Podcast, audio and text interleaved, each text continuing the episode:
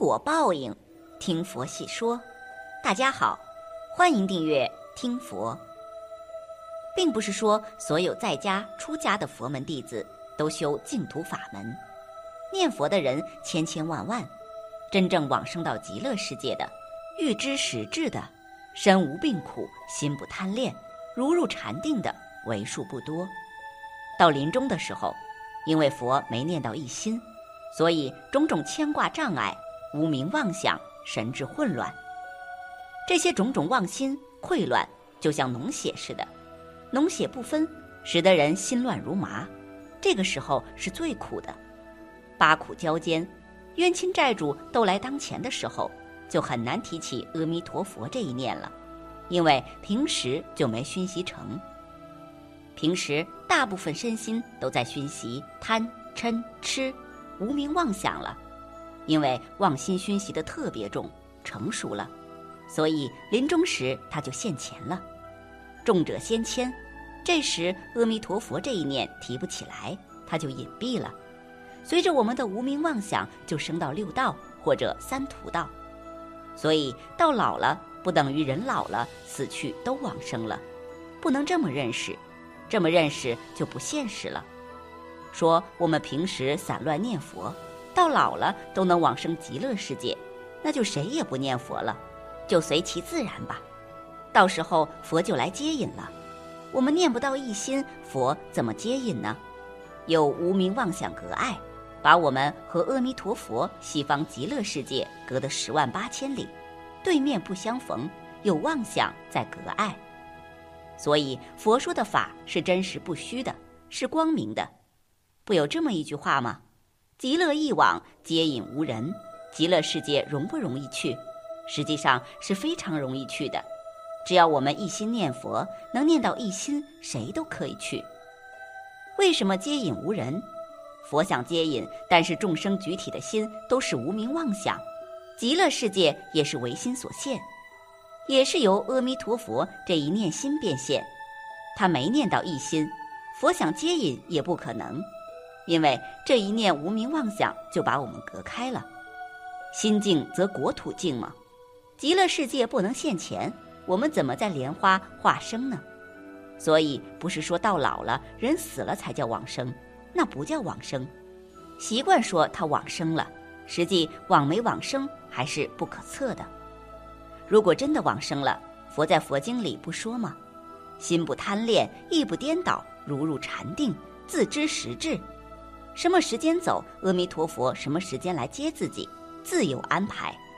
身无病苦，心不贪恋，不是像有的人平时念佛没念到一心，到临终时无名妄想，神志混乱，糊涂。所以这个时候阿弥陀佛的念头提不起来了，心里没有阿弥陀佛了，那怎么能往生极乐世界呢？那就不可能了。严格来说，不应当叫往生。但是现在佛门都希望升到极乐世界，所以也都随顺这个因缘，都叫他往生了。念佛不是等待临终以后，佛在《弥陀经》里不说吗？若一日，若二日，乃至七日，一心不乱，即得往生阿弥陀佛极乐世界。但是，一般来说，我们妄想习气重，就是我们一心念佛，能不能在七日一个妄想也不升起呢？都是阿弥陀佛这一念纯而不杂呢，其实是达不到的。如果我们念佛能达到一心，那么往生极乐就有保证。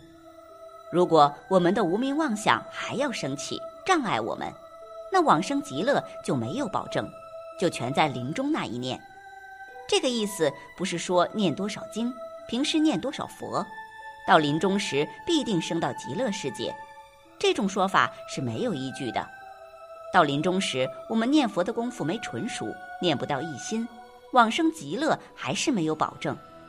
就在临终这一念，我们升到什么道，由这一念变现，唯心所现。就像往生路上说，唐朝有个张太和，这个人以宰杀为业，临终的时候，地狱的境界现前了。当然，他的神识还没走，他的神智就要到地狱里去受报了。可是这个时候，有个善知识出家人告诉他：“一心念阿弥陀佛吧，乃至十念即得往生。所以他马上就提起念阿弥陀佛的念头，妄心灭了，因为他有杀心，杀气重，临终的时候是带着杀心走的，所以到达了地狱的境界。这时候善知识告诉他了，他就把妄心歇了，地狱就没了，心灭法灭。他提起阿弥陀佛这一念了，那么阿弥陀佛就来接引他来了。从中看来。他临终能提起阿弥陀佛这一念，他就能往生，主要在于平时的功夫。当然，他平时不念佛，这是特殊情况，就是因为他过去生生世世这种净土因缘成熟了，今生由于过去宿业的牵缠，所以以杀生为业。若不是因为他还有余业，过去他若是不进行熏习，那么临终时他也提不起来这一念。佛教主张因果，万法皆空，因果不空，怎么能证明因果的存在呢？《三世因果经》上讲：“欲知前世因，今生受者是；欲知后世果，今生作者是。”要知道前世或多生种下了什么因，看看你今天生活的怎么样就知道了。今生富贵，说明前世修过财布施。今生贫穷，说明前世没有修财布施，或者修的少。要知道你的来生怎么样，就看你今生是怎么做的。善有善报，恶有恶报，种瓜得瓜，种豆得豆，这就是讲的因果。由于我们不知道前世和多生以前到底种了什么因，因不管是善的还是恶的，已种下，要结果就是果报。这中间还需要一个缘字，就是机缘成熟了才形成果报。就像种下一粒种子，它要发芽、开花、结果，中间需要充足的水分、空气和阳光，这就给我们改变命运的机会。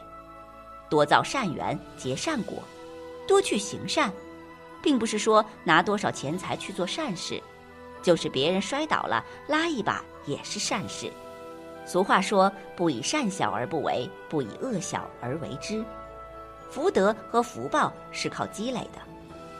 积善之家必有余庆，说的就是这个意思。有时候一个不起眼的小事儿，可能都会造成对自己的伤害。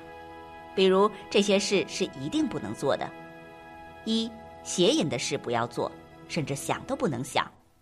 佛说一切法从心想生。又说唯心所现，唯识所变。俗话说万恶淫为首，邪淫是指夫妻在合法夫妻生活以外的一切不良性行为。在家夫妻之间属于正淫，但也要适时适度，还要分场合。不正常的男女关系，不正常的夫妻生活，都属于邪淫。邪淫往深里说，还包括无休止的欲望，比如对物质生活的过度追求。邪淫最损福报，果报极惨烈而迅速，现世即感召倒霉、运气差、耗财、受人欺、家庭婚姻事业不顺、自卑、恶疾等厄运。邪淫者有最基本的五种果报：一是名声不好，二是被国法所拘，三是心怀意念而且多疑，四是死后会堕入地狱。五是地狱的恶报受尽之后，会投入畜生道中。邪淫的危害就是想都不能想，毕竟是恶念也会感召恶果。佛是爱护众生的，说这个果报不是吓唬众生，是给我们提醒：要想收获一个神清气爽的身心状态，一个有希望的人生，请立即以大誓愿力戒除邪淫。二，不孝顺的事不要做。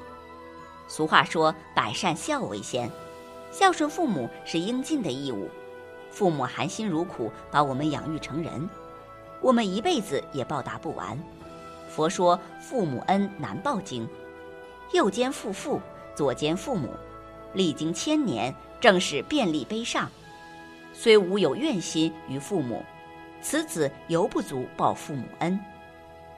而且《地藏菩萨本愿经》是佛门的孝经。”介绍了地藏菩萨在因地作为婆罗门女和光目女救母的事迹。地藏菩萨正是以一念孝亲之心而发展为众生度尽方正菩提，地狱未空，誓不成佛的宏伟誓愿。孝顺奉养父母是我们培福积德的一大助缘，可获无量功德福报；反之，不孝父母最损福报。三杀生的事不要做，杀生在一切行为中第一等折福分。买肉吃勉强可以，但万万不可买活物杀死做菜，活活煮死一命，削戮百善。即使虫蚁也不能伤。教育子女小时候不玩杀虫蚁鸟雀，他的福分就不会折损，寿命就不会短缺。杀生会让我们的福报全部耗尽，且在十不善业中，杀生的果报最重。佛说分别善恶所起经记载，杀生者会生生世世短命，常常遭受恐怖之事，仇敌也比较多。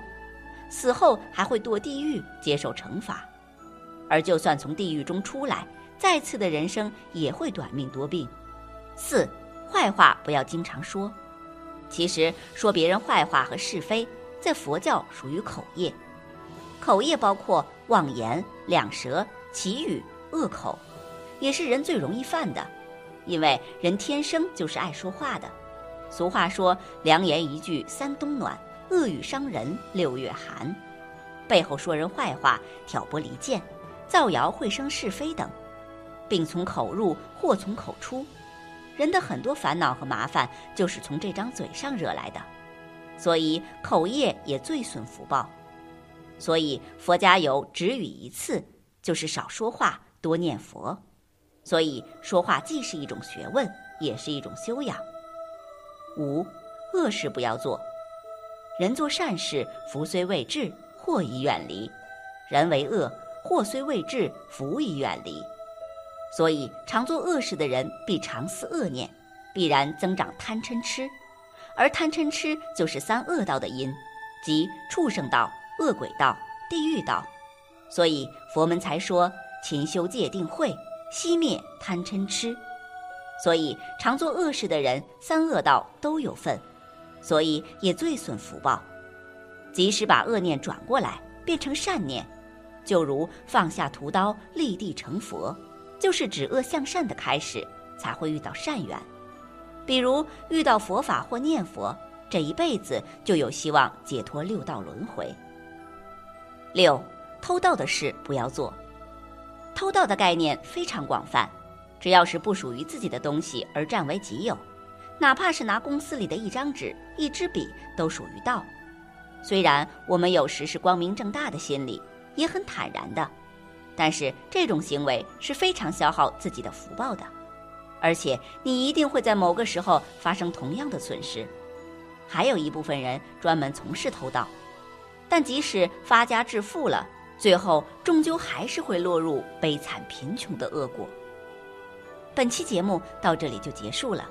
想看更多精彩内容，记得订阅点赞，我们下期不见不散。